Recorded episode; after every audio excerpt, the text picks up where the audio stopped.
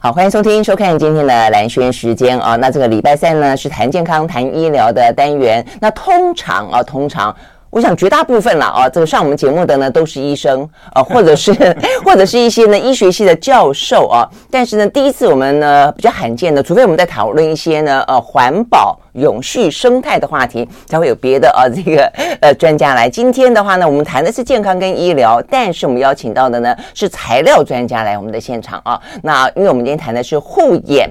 呃，这边就要讲到说眼睛啊，虽然呢，呃，这个从病的角度去看，大家眼睛现在越来越多呢，很伤脑筋的事情哦。我前几天去药局，他跟我说，现在卖的最好的保养的东西叫做叶黄素哈，大卖特卖。好，为什么呢？就大家现在眼睛呢越来越糟糕。好，那为什么眼睛越来越糟糕？又从材料科学讲起呢？好，这一位呢，呃，这个周卓辉教授，他呢在我们现场，他现在是清大材料工程系的教授啊。那他写了一本书，叫做《护》。眼从用对光开始，好，所以呢，讲到呢，其实呢，真正要护眼的话呢，不只是吃什么东西，而是你整个光环境，光环境呢就涉及到光这些器具的材料等等等。好，所以呢，这个部分就他他就是专家了啊，他不只是一个教授，我看他的资历，他也是个发明家啊，是个科学家。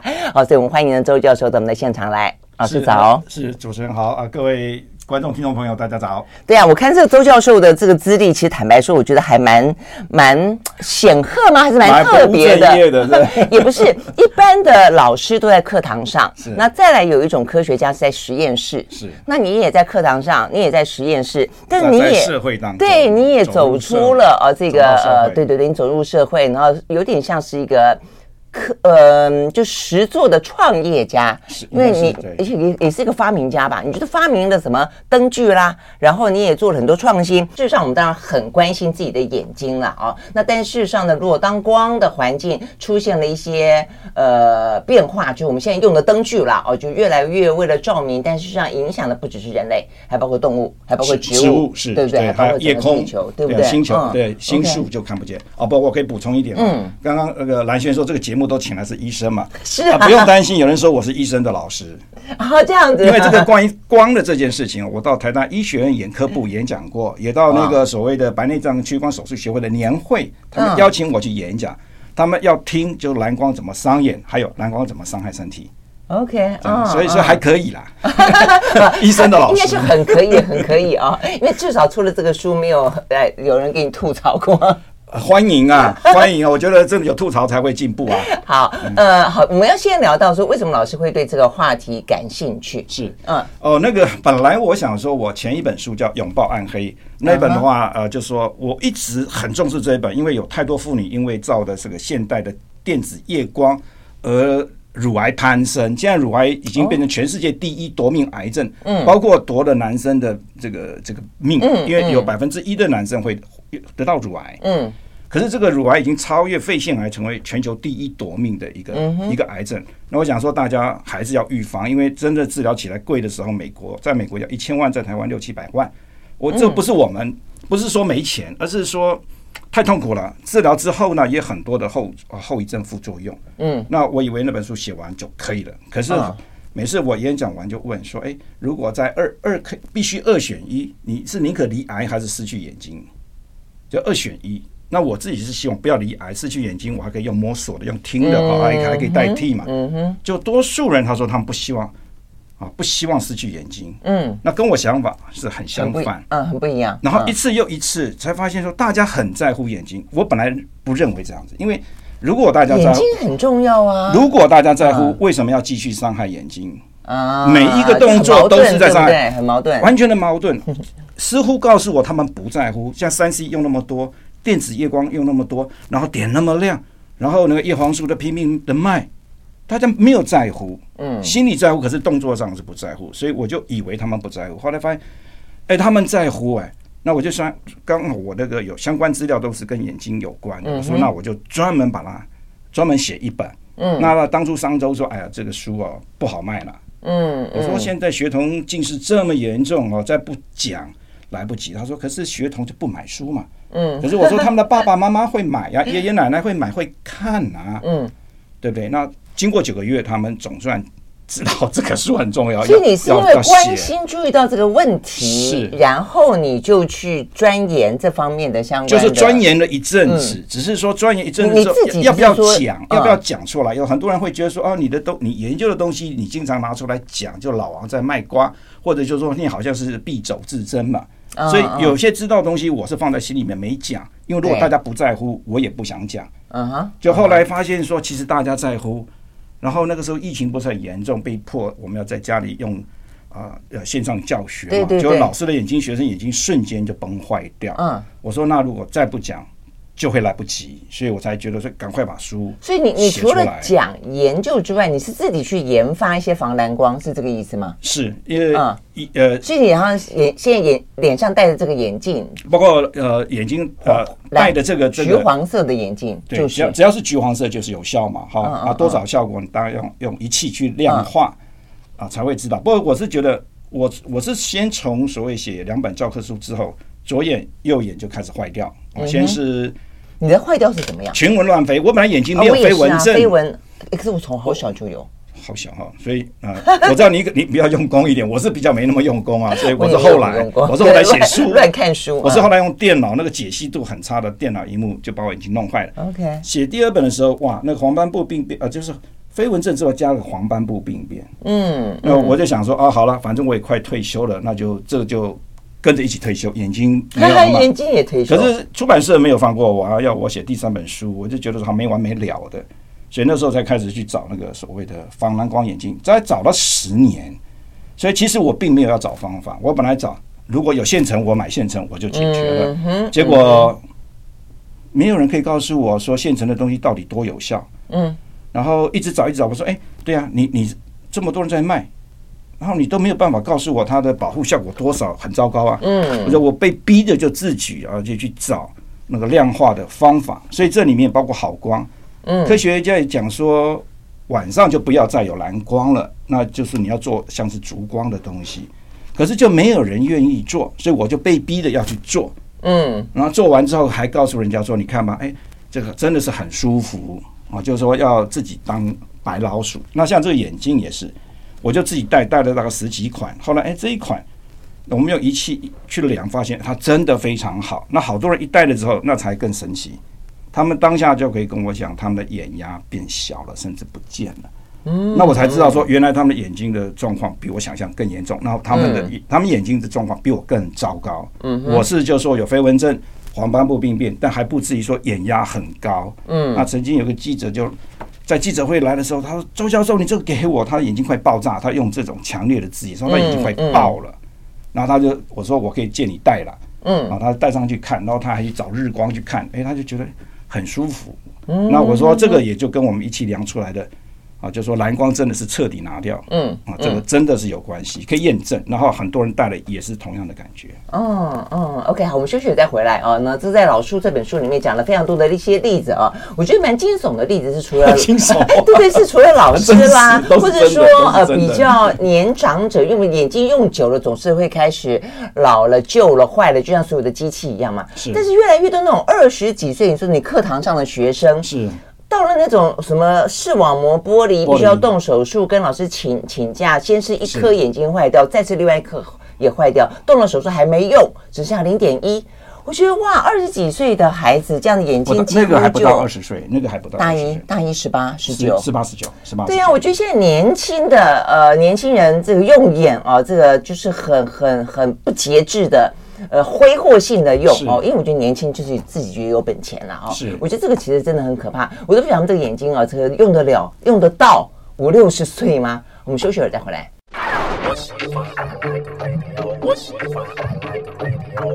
好，回到兰萱时间，继续和现场邀请到的清华大学呢材料科学与工程学系的特聘教授，对对对，呃，对对材料系，OK，好，这个周夺辉教授啊，他写了一本书，叫做《护眼从用对光开始》啊，所以我们待会儿会跟大家聊聊这个光环境，但我们就是先聊到老师其实会对这个话题这么的呃觉得深切，非常的急迫性，是我们刚刚讲到像课堂那个，对，你的学生学生请假，那个真的是那时候我我对学生请假常常是蛮有意见的，我觉得我很卖力在教课哈，啊，你怎么会？也知道那么精彩，那你怎么要请假？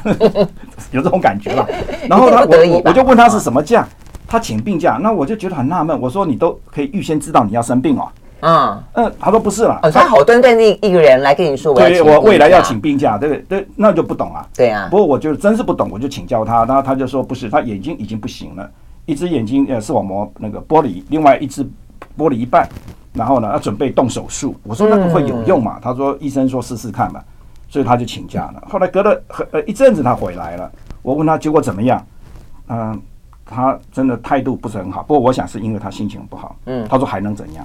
就这样回回答。哦，他这样，嗯嗯，是因为什么？他说另外一只就真的没有救了。嗯，脱离 那个视网膜没有了就没有了，那眼睛就是失明。嗯，然后要另外就是一半。嗯，他在想办法，就把它什么，我也用普通话了，就把它焊住了，就把它固定住了，视力就变什么零点一。用镭射嘛，对不对？嗯，他不晓得用什么方法就把它固定，他他那个是可以查得到，他是一个蛮方法，一个蛮麻蛮麻烦的手术方法，然后就视力上零点一，然后二十岁不到，他在想说他还可以活多久？嗯，然后如果可以活六十岁，他他都不敢想他可以活很久。然后这个时间，你看用用半只看不见的眼睛这样子要活下去，嗯嗯嗯，可以感受到。重点可能不只是活多久，而是对你看不到，对对一个年轻人来说，对不对？而且非常依赖这个所谓的视觉资讯。就算一个是看，一个是玩，一个是活动，玩也没得玩了。对，就就那我问他是什么原因造成，他他他都觉他都觉得说，老师你不应该问，你应该知道。嗯，他就是电脑游戏玩太多，就是一直玩嘛。嗯，他认为这是我们该有的普通常识。对啊，所以现在所谓的老人病，现在都已经变成年轻化。就就是讲到这个，就我就就说很好玩嘛。所以我以前那个写拥抱暗黑哈，那就讲到说，你晚上如果不拥抱暗黑，那你就很容易有那个老年痴呆症，也就是阿兹海默症，就电子夜光曝照会有这个问题。可是我就常常跟学生开玩笑说，那为什么现在年轻人不会有老年痴呆症？嗯，他们都答不出来。我说哦，原因很简单，因为你们少年就痴呆了，活不到老，活不到老。哦，这个是开个玩笑，可是也是真实。嗯嗯。然后后来发现眼睛也是啊，所以像我的黄斑部病变，在还没很老就有了。我以为我就是用用眼过度嘛，提前老化算了。可是那个那个以前叫做老人黄斑部病变，可是现在二十多岁拿掉了哈，因为二十多岁就可以有黄斑部病变，可是它不是老，而应该是说他的眼睛提前老化。对，所以现现在年轻人也不会有老人黄斑部病变，因为年轻的时候就黄斑部病变了，是同样的道理。所以现在好多都是哦，这个就是黄斑部病变啦，什么阿兹海默也是年轻化啦，年轻化，甚至你说像还年轻人他们这个看什么三 C 用太多了，是颈椎。我觉得每个人都好像山顶洞人哦，你记不记得我们以前小时候看那个山顶洞人？我们的人类演化的过程，一开始他的脖子是有点往前 往前倾的，是现在他们现在好多对对对，前倾的好严重哦。对，嗯，都不晓得他们那很惨啊。我我只能说，哎呀，不晓得他们未来的日子恐怕都不是很愉快的。嗯，所以就看吧，听到的这个听众观众朋友，真的要做一个好心，要跟着蓝轩一起去宣传宣导。因为台湾人的问题是特别严重，我们刚刚讲说台湾人近视，对不对？对。啊，我们就很严重，大陆也说很严重，他们才六七成，我们是九成，而且我们重度近视特别多，所以才会说之前不是有新闻讲到说，呃，这个飞机一直在摔，战斗机一直在摔嘛，他们就归根究底说是找不到没有近视的去开飞机，他现在把标准下降之后，经过矫正之后，其实他再暗一点他也会看不见，所以开飞机很危险，开民航机一样危险，这就是可以解释为什么我以前搭飞机老是看到。哎，怪怪，那个那个驾驶总是有一个是外国人。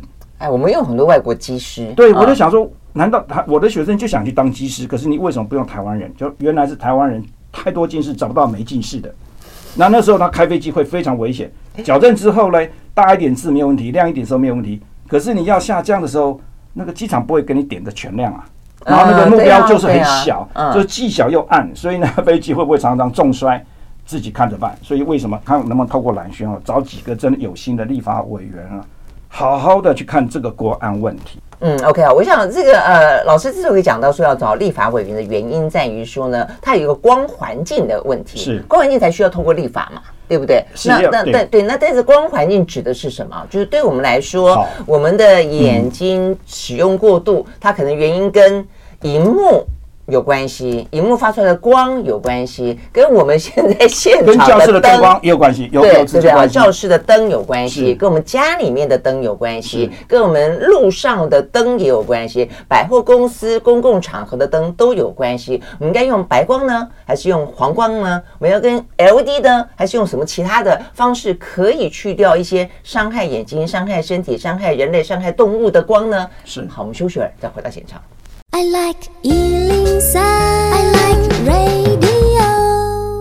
好，回到蓝轩时间，继续回来现场邀请到的啊，这个这本护眼就从用对光开始啊，从用对光开始。呃，周卓辉教授啊，来谈谈有关于呃眼睛了。那事实上，我想大家应该自己都有感受了啊，所以呢才会叶黄素卖的下下叫。我用吃的缓不济急。是啊，有有一个眼坏了，你才要用吃的。而且而且有个 有个眼科可以预防嘛？眼科医学会的理事长被问到这个问题的时候，他不好讲。嗯，他讲说，反正不要挡人财路嘛。不过他就说，他就吃。如果他说你要那个叶黄素，你就早上喝一杯那个健康的果汁，那个早就超过你需要的量。啊，我们系主任，嗯，有一天他就说，他知道他有在吃叶黄素，有在保护眼睛。我说那有用吗？那我就说，那我问你，你当初你的黄斑部是怎么坏掉的？他说蓝光打的呀。嗯，那我说你吃了叶黄素之后，你有没有放蓝光进来打你的视网膜？他说。有啊，黄斑部有没有去打？有啊。嗯哼。他说他知道，他说你不要再讲了。Uh, 他说你就你就帮我推荐哪一家的那个哦防蓝光眼镜有效。嗯。Uh, 我说那个道理就在说，你不要等到飞弹轰进来打到你的视网膜、黄斑部，然后你才想想办法医治或者吃药去避免，嗯，嗯嗯对不对？因为不可能金刚不坏嘛。嗯。那我说，既然知道这个会有伤害，你为什么不决战境外？嗯。你就在境外就把它挡下来，所以为他就说好。他就带，他那个好快，他动作好快，一个小时内之后他就他找到就带上去，刚好我们后面是记者会，他就带上去。嗯嗯，他他知道，然后现在他还很好，他心肠很好，也就让我们啊系办公室的小姐之前的主任呢，在两次的提醒之下，才帮他们买这个防蓝光眼镜。哦，系上帮忙买啊？因为他们长期用电脑工作伤害，他可以告你啊。嗯，对不对？因为这是职场造成的伤害。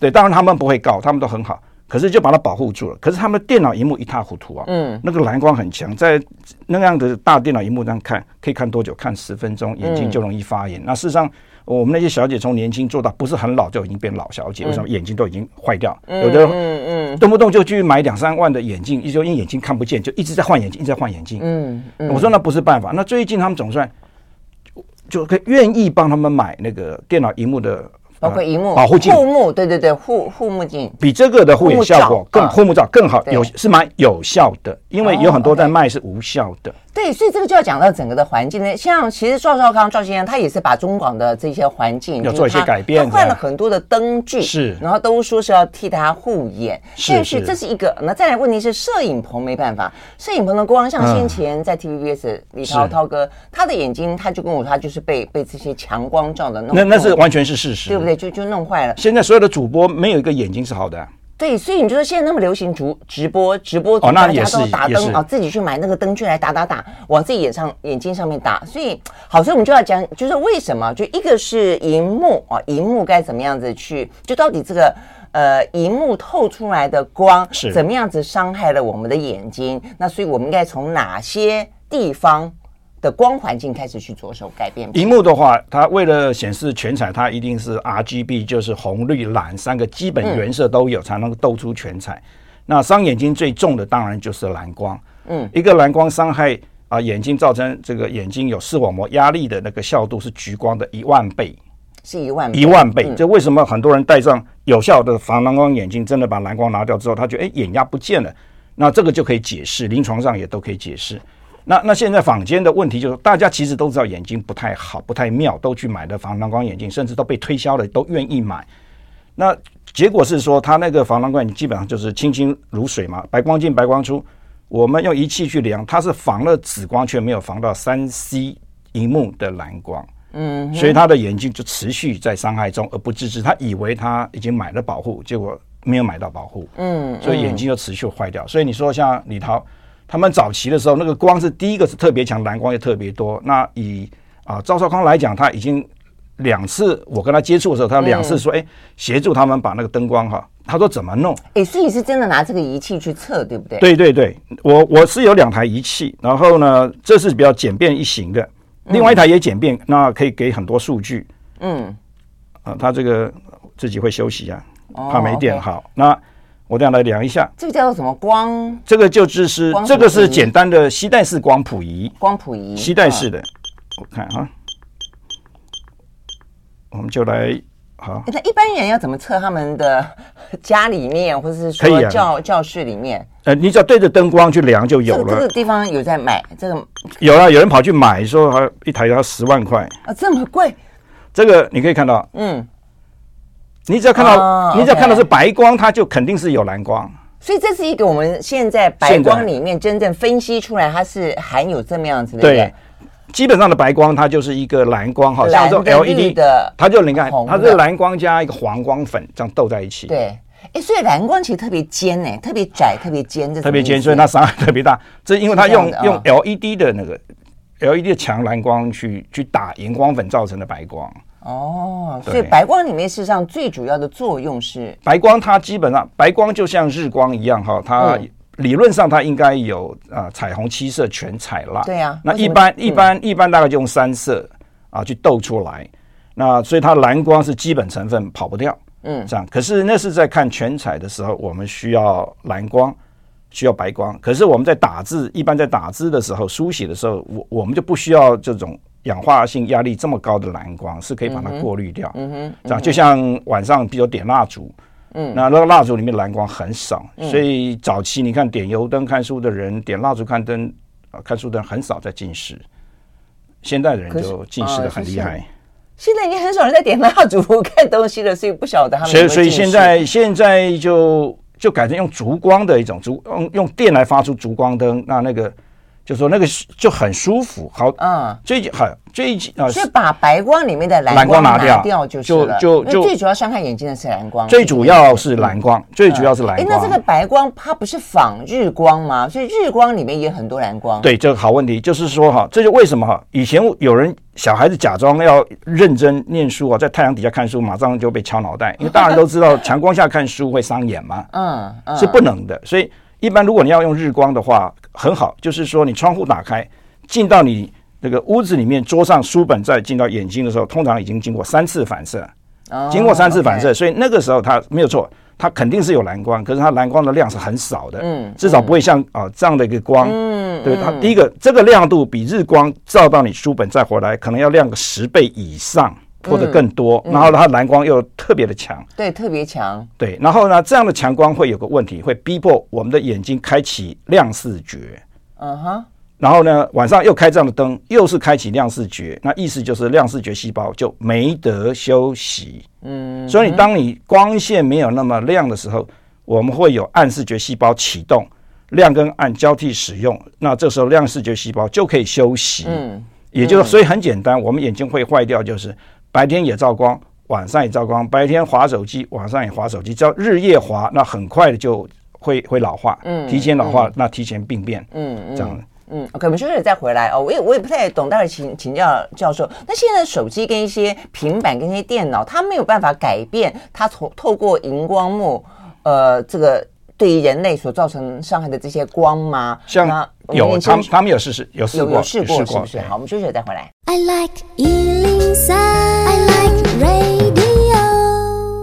好，回到蓝轩时间，继续来现场邀请到的周卓辉教授呃来谈有怎么护眼啊？我们谈的这个护眼呢，是从整个环境、从光的角度来掌握。所以我们知道蓝光对于眼睛的危害，对于我们人的身体、对于动物、对于环境的危害啊。那怎么样去过滤它？所以我们刚刚讲到的过滤的方法方式很多，一个是我们通过荧幕来过滤，一个呢是我们自己戴了眼镜去过滤，是。再来一个就是我们去把我们周边的光，因为不只是手机跟电脑。脑跟平板嘛啊，还包括这些目前的 LED 灯的灯具，也都是很多是仿白光，所以里面的话你就很多的蓝光，一定有蓝光，一定有蓝光。哦，所以这么多个到到底该怎么做起？我们先从这个自己如果戴眼镜，因为刚才教授一进来，大家可能有注意到，他就戴了一个橘黄色的这个镜片的眼镜了哦。是，哎。这个好，那所以这个是就我们自己个人来说，如果厂商并没有把这个手机、平板跟电脑的荧幕改变之前，我们可以用这样方式来。其实用这个是我最后，我本来是想做好光，做一个没有蓝害的光，嗯哼。可是这个量产太太等太久了，然后又太贵，不能普遍。嗯、那有人直接问我说：“那他是不是戴一个防蓝光眼镜，把蓝光滤掉就了事了？”我说没有错，对，可是我的要要有效，要有效。眼科医师就给我一个这个，是，可是 你要你要确定，我我还是要帮你量一量，你帮我量，到底对对，他他的护眼倍数是多少？嗯，因为现在连眼科医生都不太知道他们这个护眼倍数，因为他们没有这个仪器，而且一台十万二十万他还舍不得买，我觉得很奇怪。他买了一台可以这个救万人，他他不要投资啊，甚至说要用借的。我说哇。这么有钱人钱都舍不得花，那啊，反正不讲。那那后来我就说，那我自己因为眼镜也坏掉，我就开始找这个防蓝光眼镜。找到这一只我就开心了，因为它的透光度很高，也就是说你看东西，有很多人戴上去之后看了觉得更明亮，看东西更清楚。我们现在也都可以用科学去解释为什么会更清楚。然后我们就说它到底有没有效哈？我们看，我们再照一次嘛哈。这个现在是摄影棚的光，对不对？对，就是有蓝光在那里，蓝光很高。然后我们再把它戴上去。现在老师把那个呃，刚才我们刚才讲橘黄色的镜片，就把它盖盖上去，阻绝了整个的光，等于说重新过滤这个光了。对啊，所以我就说，刚才我们试过一次了，是这个蓝光就就几乎等于是零哎。对，就是要要拉掉才算。那那现在坊间卖的太多那种全视线眼镜，在室内完全没有防蓝光。嗯，所以你就要看，你就仪器一量的时候，它蓝光都还在不变，嗯，不变。所以几乎本来那。变色眼镜本来的设计就是让你室内就是没效，它就是要让你室内跟一般透明眼镜一样啊。嗯哼。所以全视线眼镜它本来就在室内是无效，那它它的目的是在户外太阳强光下保护。结果它呢，最好的也只有六倍，最差的还两倍。结果我有学生拿到户外去量这个，我本来是要室内防三 C 蓝光嘛，嗯，拿到户外竟然三十倍。那我说，哎，这个有点超乎我想象。嗯。那我一定会去看数据。嗯。然后就看看看啊，我懂了。因为这个真的就把蓝光全拿掉，可是全视线眼镜、变色眼镜啊，它就拿掉一部分蓝光，还有很多蓝光进去。你说的全视线是现在就是大家比较流行说变色的变色的变色眼镜，所以变色眼镜除非它能够变成变成橘色，哎，为什么？为什么是橘色？所以只要橘色镜片就可以防蓝光吗？呃，没有错，因为哈白光基本上就 RGB 就红绿蓝所组成，那。当你把蓝光拿掉的时候，如果完全拿掉，它就剩下红光跟绿光。红光跟绿光就像我们水彩的调色，调出来它就是黄色跟橘色。当你如果把绿光再拿掉一点，它就变橘色。可是如果两个一样多，它就是黄色。所以我们才会说橘色会比黄色好。那黄色肯定比白色好，有白色表示它蓝光都在。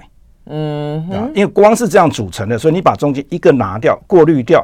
它就剩下刚刚讲红光跟绿光这两个斗出来，就是黄光跟橘光。那所以橘光，但但是但是拿橘色的就可以过滤掉蓝光，剩下橘光是这个意思啊？呃，如果拿，应该说像这个是很有效，它是几乎蓝光、深蓝光通通拿掉了。嗯，那我们也有看过别的，比如说比较合色的，合色的它就还留了一点点蓝光，是有一些，是有一些，可是它还不是很差。嗯，这样子。嗯，OK，哎，那为什么当初在在户外的时候流行戴墨镜？就墨镜已经是几十年来大家都这样子，都说在户外可以戴墨镜，可以防日光。是可以，是可以。那问题那个以前的墨镜不讲说是橘橘眼镜，为什么当初要用褐色的眼镜？黑色？那个时候的科学没有进步到那个地步，然后没有办法去量化啊，没有办法去量化，因为它这个量化需要一个就是好，这个叫做光照。视网膜炎函数，就是说什么光照多久会造成视网膜炎或者其他的眼睛伤害。那个时候没有这个东西，嗯，然后呢就没有也没有仪器可以量化就量，所以大家就凭感觉吧，就这样玩玩玩。所以现代人如果戴深色的墨镜会产生一个问题，嗯，它是有把眼睛保护住了，嗯，可是开始看不清楚了，因为它过滤掉太多的光。哦，它成功过滤了蓝光，但还过滤了其他的光，其他光它也拿掉，都暗了，都拿掉很多，变很暗。哦，那大家都知道，太暗就会看不清楚嘛。嗯嗯嗯。就就曾经有个案例哦，他眼睛黄斑部已经开始要打针，一针三万二，一个疗程不晓得几针，嗯，也很惨的，所以他不太出门。这种这种光他肯定会痛，一点点白光他就痛。他戴上这个之后，他就发现眼睛舒服。之后他就有胆子再出门。他以前出门一定要戴很深色的墨镜，好，嗯这么一来就看不太见。嗯哼，结果他戴这个之后只过滤蓝光嘛，哈，其他友善的光线就照样透过。突然之间呢，他说他已经久违了的树叶，久违了的树叶，他还是开始看见，他还看到树梢。嗯，看到树梢那是什么意思？也就很小的尖尖，嗯，也就连很小的地方他都开始看见。嗯，所以我们要看很小的东西，通常要比较亮嘛。嗯，所以呢，就这个就是把好大量的好光放入，坏光拿掉，所以它有足够的光线可以看到树叶之外，还看到树梢。他说他当下自己眼泪掉下来。嗯，而且这就在我们这本书出来之后，嗯那个他们买了之后看，然后呢，听的另外一个唐湘龙的节目吧，啊，就。就他弟弟说花了一些钱帮他买，舍不得买了。那买了之后，他戴上去就有这样子的一个故事发生，真实的故事。OK OK，所以等于意思就是戴墨镜虽然很酷啦，因为演变到现在戴墨镜看起来就很时髦、很酷嘛。是。但是你虽然可以防蓝光，那为了要挡掉坏光，但你也错杀错杀错杀了好光，对不对？错杀了好光。不过后来有人就改进了，就是说他不再用灰色的，所以你可以看到现在比较流行的墨镜，你可以看到它就有红色。哦，这个橘色、黄色、绿色、蓝色、紫色啊，一系列的。对，有的人为了时髦戴了蓝色跟紫色之后，很快的一年不到，眼睛就坏掉了，因为他把你要看东西的友善的黄光、橘光拿掉，留下那种最容易伤眼、产生氧化性压力的蓝光、橘光。嗯嗯嗯。所以眼睛很快就坏掉。那后来我们带着曙光理中做科学研究，连续两年都验证这件事情：蓝光眼镜跟橘光眼镜。千万不要戴，千万橘光、紫光、紫光，我说错，蓝光跟紫光，蓝光跟紫光不能戴。OK，所以现在很骚包的各式各样的有色的眼镜当中，蓝色跟紫色千万不要戴，那有你戴了等于是留住了这个光。对，留对。那有一些名模，他戴的是橘色、黄色的，是是是，然后就顺便护眼，很护眼又很漂又很漂亮 又很漂亮。对，有一些在国外有一些巨星。他们说好像 YouTube 的 Bono，他眼睛也是坏掉。那我看他戴的是就比较橘。我看过有人这样戴，他戴的比较橘，那是因为他眼睛真的是是坏的很严重，所以他造型只要好看，也一样可以很时髦，就是也也可以很时髦。我后来发现有人戴了这个之后，他眼睛变漂亮，诶，而且一直很不变，没戴不漂亮，戴的漂亮。他不戴的时候，因为眼睛不是很刺眼嘛，蓝光很多，他眼睛就眯着，那这边这个眉头就皱的。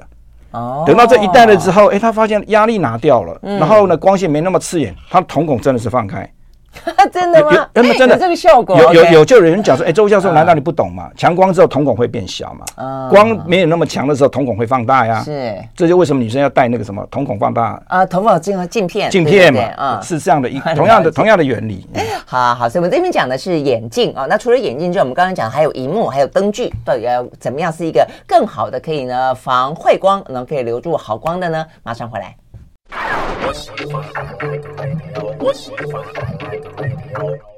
好，回到蓝轩时间，继续和现场邀请到了清大教授啊，这个周卓辉啊，来谈有关于怎么护眼啊。所以我们刚刚讲到一个是自己的眼镜了啊，这个当然就是随身，我想就是变成在室内、在户外都都很方便啊。但是那环境呢？环境的部分该怎么办？像灯具，我真的很困扰哦。像我最近，像我很爱黄光，好啊。那就是最近的话，也最近啊，因为黄光那个灯泡也就坏掉了，所以我才去换。